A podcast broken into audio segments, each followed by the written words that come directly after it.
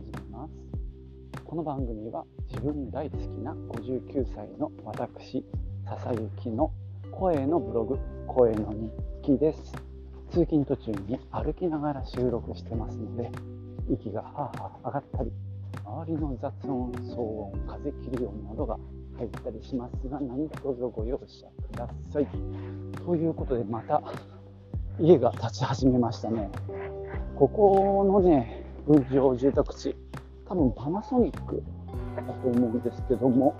あのねもうパネルができてくるのね。もう窓とかもついててあのそのまあ壁パネルを立てていくみたいな方法で結構工期が早いなと思います。パナホームですねパナソニックで。はい。さて、えー、今日ねちょっといつもと録音環境が違います。えー、っと久々にアンカーで、えー、録音してます。先日ね他の人のポッドキャストを聞いていたらアンカーのこの録音のところに新機能が追加されたなんて言ってたんで見たらなんか拡張機能っていうボタンがついてましてどうも録音したものにこの拡張機能を当てると多分あの周りの雑音が下がって逆に声の方が大きくなるっていう処理ができそうなんですね。なのでちょっと試してみようと思います。もし聞きにくかったらごめんなさいね。じゃあね今日は、えー、ふるさと納税やりましたのでご報告をしようと思います。です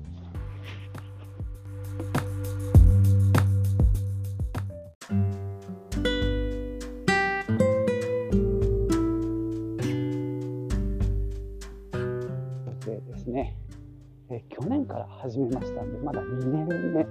2回目です。まだまだ初心者なんですけども、え、去年をざっくり振り返ると宮崎県の、えーと、うなぎと牛肉切り落としっていうのと高知県越知町の芋けんぴいろいろセットっていうのをお願いしました。まあぶっちゃけねうちは4万円ちょっと分なんですね。これ年収がバレてしまうんですけども、えー、うなぎがね多分2万5 6千円したかなあいや、あでもそんなもん2万円は超えてましたね。5匹入ってました。で、えー、っと、津野町っていうところかな、都に農業の農。で、もう一つ、牛肉切り落としも宮崎の、えー、っと、都の上司だったかな。そこの切り落としで、キロ数忘れちゃったけど、1万5千円ぐらいだったかな。で、えー、越知町の芋けんぴ4種類入ったセットが5000円ぐらいでした。まあ、どれもね、大変良かった。で、年末ギリギリに申し込んだんで、結構届いたのはそれぞれ遅かったんですけどね。まあ、逆に固まってこられてもね、消費できないんで、まあ、ずれてくれてよかったですね。ちなみに、越知町っていうのは、あれですよ。あの竜と竜とそばかすの姫の舞台になったあの沈下橋沈下橋っていうのかなあの川があの洪水になった時も流れないようにあの欄干がない橋ねあれで有名になったところです。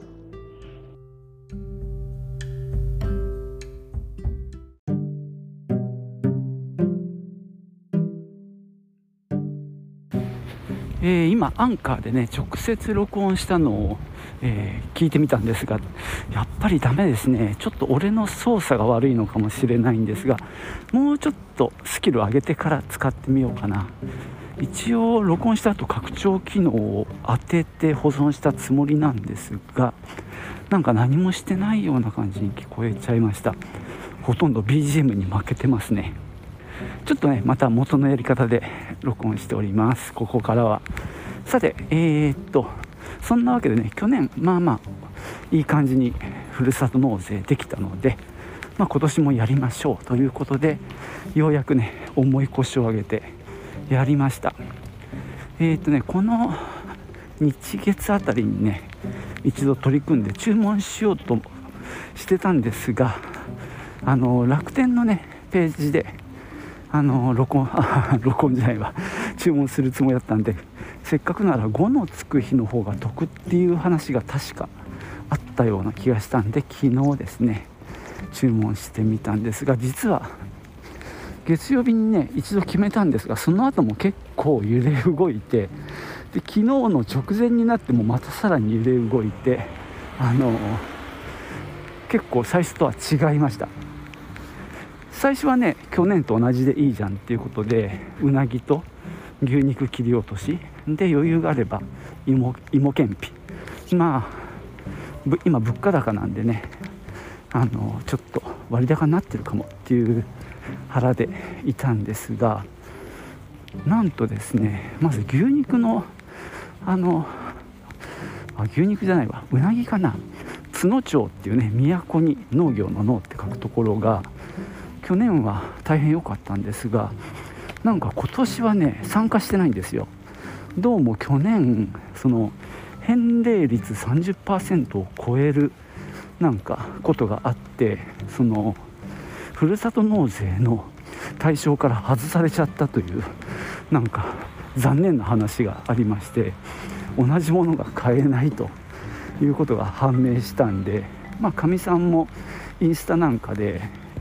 その評判の良いふるさと納税のところを探してくれて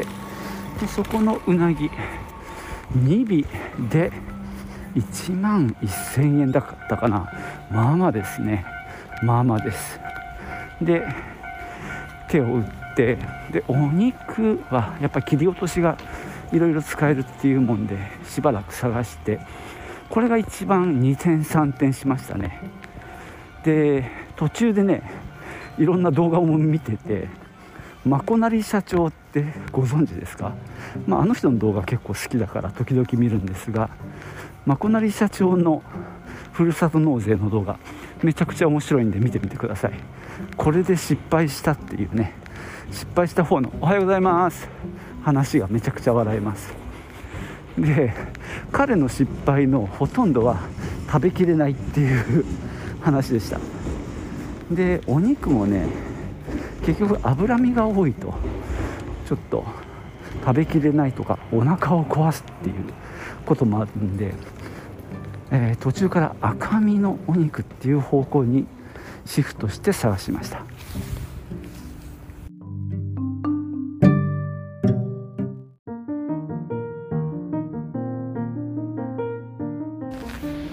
まあそんなねまこなり社長の、まあ、動画を見たせいかもしれないんですけどね神主さんはあの油が少ないのがいいっていう話になって赤身の切り落としっていうのでねあの探しました。だからねあのそれまでいろいろ切り落とし探してたんだけどまあえー、とすごい絞り込みが一気に楽になってあんまないんだよね。でさらにあれなんですよ。小分けされてるのがやっぱりいいのでそれもねあの割と決定弾になりましたね。なんか例えば 1kg って書いて 1kg ドーンってなってるのもあれば 500g×2 って書いてあるのもあるんでね。なるべく小分けされてるので選んだりもしております。そしてですねさらにあの急に昨日降って湧いてきた案がジャムが欲しいって言い始めまして。うちあれなんですよ。あの朝ヨーグルトを必ず食べるんですけどしかもねうんとフルーツを切ってつまりバナナとかりんごをかみ、まあ、さんがちっちゃく切ってくれてそれをお皿にまあ少しね 持ってあってそこにオートミールと、えー、ヨーグルトをかけて食べるんですがちょっと前からそこにフルーツソースをかけるっていうのが、えー、我が家的には流行ってまして。なんだかねすごい安売りしてるのがあったらしいんですよ。でそれを安いからって買ってきてかけ始めて。でそれがね廃盤になっちゃって取り扱い中止になっちゃったらしいんですねスーパーで。でその後はジャムをなんかかけるようになって。ましてで結構高いらしいんですよ。でかみさんが急に青は青旗のジャムとかないかなって言うんで調べたらありました。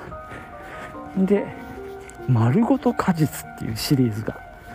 あの青旗の中では高級品かなと思うんですけどそれがね選べたんですね。だから昨日は急にそれをぶち込みました。あれですよ。えっ、ー、とねあれ9種類あるんですね。果実が。で1万円のコースで9種類の中の3つもう指定されてるんですけどそれが各3個で9瓶入ってます。1万円で。うんまあ計算するとねどのぐらいのやつかな。なんか700円ぐらいだって言ってから7区636300円か。だからまあまあまあ悪くはないかなって思ってるんですけどね。それをね2セット頼みました。だからそれで2万円使いましたね。なので多分これは待たされることもなくすぐやってくると思うんですけど9便を2つ頼んだから18便やってきます。んであとは赤身の肉の切り落としとあとはうなぎ。うなぎ2匹分ですね。今年はそんな感じになりました。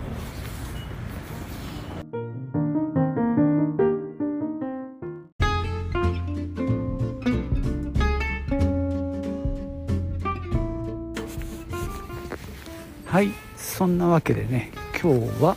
ふるさと納税のお話をしてきました。もう一回まとめるとですねえーと、うちで買ったのは青旗丸ごと果実3種9瓶1瓶 250g っていうやつですね。1万円のものを2つです。これは広島県の竹原市っていうとこですね。それから佐賀県嬉野市の、えー、佐賀牛赤身バラ切り落とし 800g かっこ 400g かける2、えー、1万円ですね。そして最後に鹿児島県東串良町っていうのかな。うなぎかば焼き。2尾、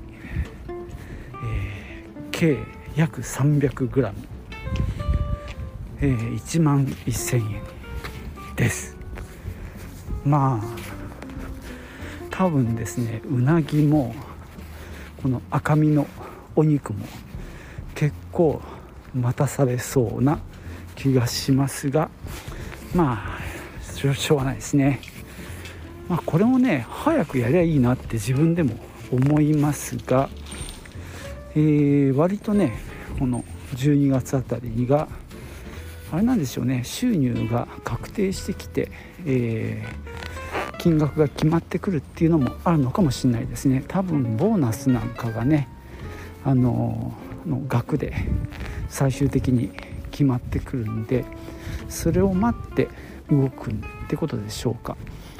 えー、俺はそこまで細かくやってなくって、えー、去年と同等でまあ去年よりは少ないかなぐらいのふわっとした感じでやっております。まあねふるさと納税やる人やらない人いると思いますし僕自身も去年始めるまでは割となんじゃありゃって感じでやや否定的にあの見てたんですけどもね。やはり、えー、お得ならやった方がいいなというふうに切り替えましてね。去年その楽天経済圏に入るっていうことと同時にねやってみてまあとりあえずねまあお得かなと思っております。まあね動画とか見てるとさまたいろんなおすすめが出てくるわけですけどね。なんせまこなり社長一番おすすめなのはビールっていうね。なんだかなんだかなって飲まないやつには全く関係ない話でしたけどね。あの1位は。まあ逆にお得だけを追求するならもう生活必需品っていうことでお米なんて人もいる。米かってね。米もいいんだけどちょっとなんだか面白くないなと。もうちょっとなんか普段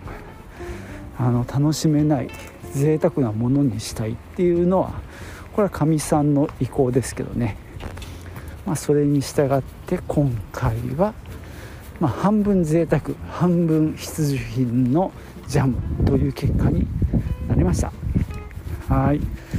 今日はねこんなところで終わろうと思います。最後までお聴きいただきましてありがとうございました。ではまたね。チュース。